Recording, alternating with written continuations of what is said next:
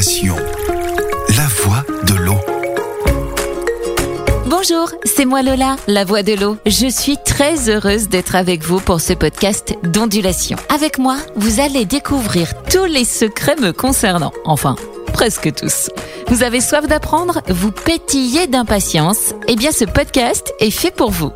Aujourd'hui, je vous emmène voguer sur les océans et mers de notre belle planète bleue.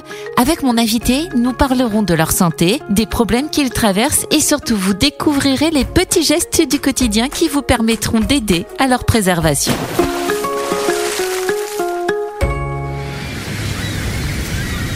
J'ai rendez-vous avec Maxime Delille. À Lorient, Maxime est scénariste de BD, militant de Sea Shepherd, une ONG de défense des océans, et consultant pour Blue Seeds, une organisation qui lutte contre la surpêche en Méditerranée. Il s'est installé en Bretagne il y a quelques années après une aventure qui lui a permis de constater les méfaits du réchauffement climatique dont nous allons sans doute parler ensemble. Bonjour Lola. Bonjour Maxime, tu peux nous raconter comment est né euh, ton engagement pour la protection des océans et de la biodiversité marine?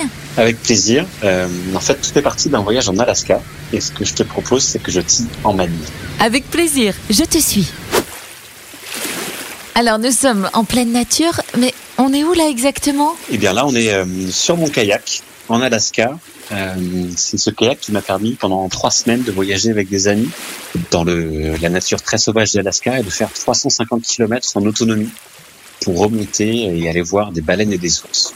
Et quel constat tu tirais de cette aventure en Alaska?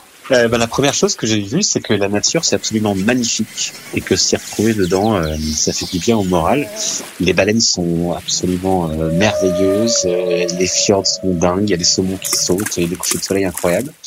Ça, c'est la belle partie, mais euh, ce que j'ai vu aussi, c'est que euh, même très loin de l'espèce humaine, au fin fond d'Alaska, eh ben, on voit les marques, on voit les traces de ce qu'on a fait, on voit le changement climatique, on voit la pollution. Là-bas en Alaska, il y avait une énorme sécheresse. Euh, Toutes les forêts étaient en train de, de mourir. On a vu aussi des énormes glaciers qui étaient en train de fondre à une vitesse folle. Tu as rencontré les habitants sur place? Ouais, on a discuté avec les habitants sur place et eux aussi étaient assez inquiets. En fait, ils avaient jamais eu aussi chaud et jamais eu aussi sec. Et donc, ça a un impact fort pour leur vie à eux parce que euh, souvent ils vivent de la mer, ils vivent de la montagne. Et donc, ça a un impact sur leur quotidien. Et c'est ce qui t'a incité à rejoindre l'ONG Sea Shepherd ensuite? Ouais, tout à fait. Donc depuis 2020, je travaille euh, une partie de mon temps avec Sea Shepherd. Ce voyage, ça a vraiment été l'élément déclencheur. Sea Shepherd, c'est une ONG dont la mission, c'est de protéger les océans et avec un mode d'action qui est hyper particulier, qui est de l'action directe. Donc il y a une dizaine de bateaux qui sont sur toutes les mers du monde et on va chasser des chasseurs de poissons. Le but, c'est d'arrêter la pêche illégale parce qu'il y a 30% des poissons qui sont pêchés illégalement. Si on veut sauver la planète, il faut qu'il y ait un océan qui soit en bonne santé. Pour qu'il y ait un océan en bonne santé, il faut qu'il y ait plein de vie dedans, plein de poissons, plein de baleines, plein de requins. Et, euh, et euh, il y a beaucoup de pêche illégale qui détruit cette vie. Donc si je sais pas, la mission, c'est d'arrêter cette pêche. Et du coup, tu as participé à plusieurs missions avec l'ONG. Qu'as-tu découvert? Alors les premières missions que j'ai faites, elles sont en Afrique. Et ce que j'ai découvert, c'est que les eaux africaines sont totalement pillées par la pêche. Et d'ailleurs, ce que je te propose, c'est qu'on aille ensemble au long des côtes euh, de l'Afrique, au Gabon.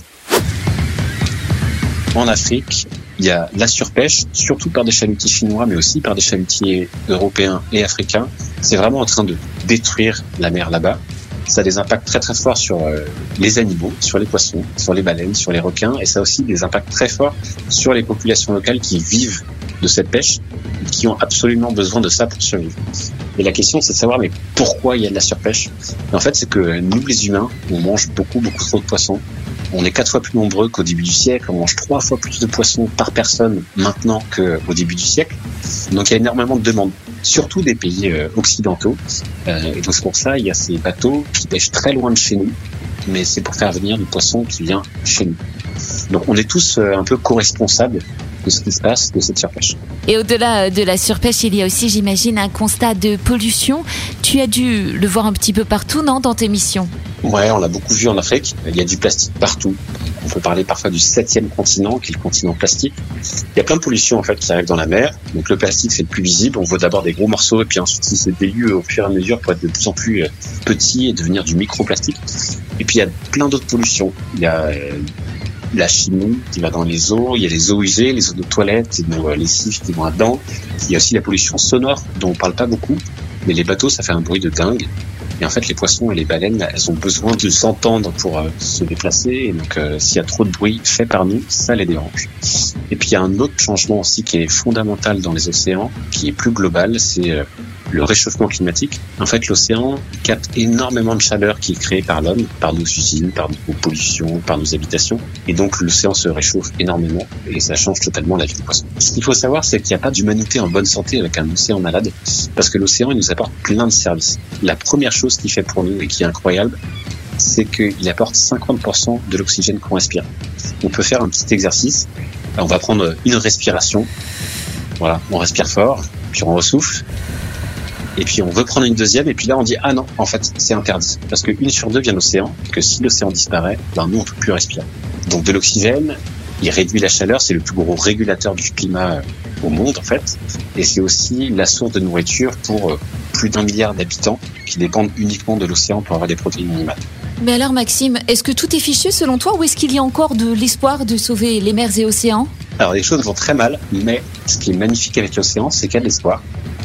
Les animaux marins, ils ont une capacité à se reproduire qui est dingue. Nous, les humains, on fait euh, un bébé. Eux, les poissons, quand ils pondent, c'est des dizaines de milliers, parfois pour certains des millions d'œufs qui poussent.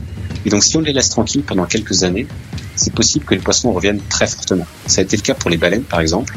À la fin des années 70, il y avait quasiment plus de baleines. Et puis, on a décidé tous ensemble, à l'échelle de la planète, d'arrêter de les chasser pour le commerce et là, maintenant, en 2020-2022, elle commence à revenir en masse. Donc ça donne beaucoup d'espoir. Ça, c'est des choses qu'on peut faire au niveau global, au niveau politique. Et puis après, il y a plein de petites choses qu'on peut faire aussi chacun. Et ça commence en bas chez soi. Mais on est au rayon poisson d'un supermarché. Pourquoi est-ce que tu nous emmènes ici? Parce qu'il y a un lien qui est très très fort entre l'océan et l'assiette. Donc euh, ce qu'il faut faire, c'est finalement assez simple. Il faut déjà consommer beaucoup beaucoup moins de poissons.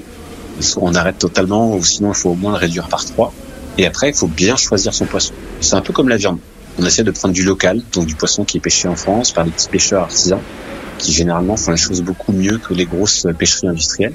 Et on peut aussi éviter des poissons qui sont très bons pour nous, mais pas bons pour la planète. Je pense au saumon, qui est vraiment une catastrophe. Je pense à la crevette. Je pense au thon, qui sont des poissons qui viennent de très loin et qui ont un impact environnemental qui est très fort. Eh bien voilà de très bons conseils à suivre. Merci Maxime. Merci Lola. À très bientôt. Je te laisse repartir vers l'Orient.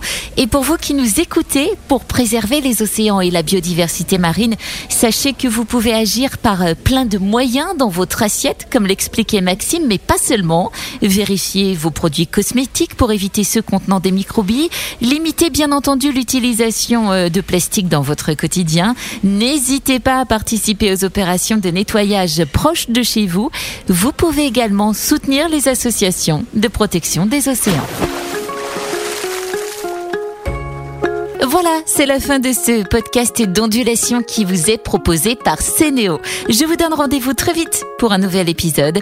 Bien évidemment, ça coule de source. Sachez que vous pouvez réécouter l'intégralité de nos podcasts sur Spotify, Deezer, Google Podcast, Apple Podcast, ainsi que sur la chaîne YouTube de Cénéo. Portez-vous bien et à bientôt.